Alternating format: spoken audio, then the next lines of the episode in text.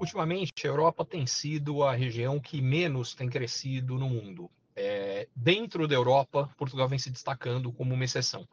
Vem sendo um país que vem conseguindo ter um desempenho econômico, em geral, melhor, é, puxado por uma indústria de inovação, de tecnologia nascente forte, é, por um mercado imobiliário muito mais ativo e mais forte do que do resto do continente, e a conexão específica de Portugal com o Brasil cada vez mais forte, porque nos últimos anos houve uma quantidade muito grande de brasileiros que têm ido viver em Portugal e que têm feito negócios com o Brasil.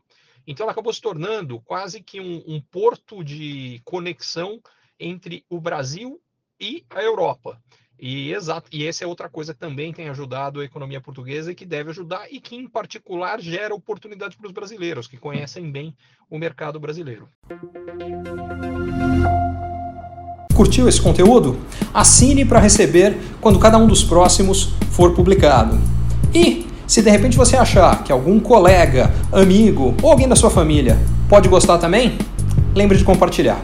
Até a próxima.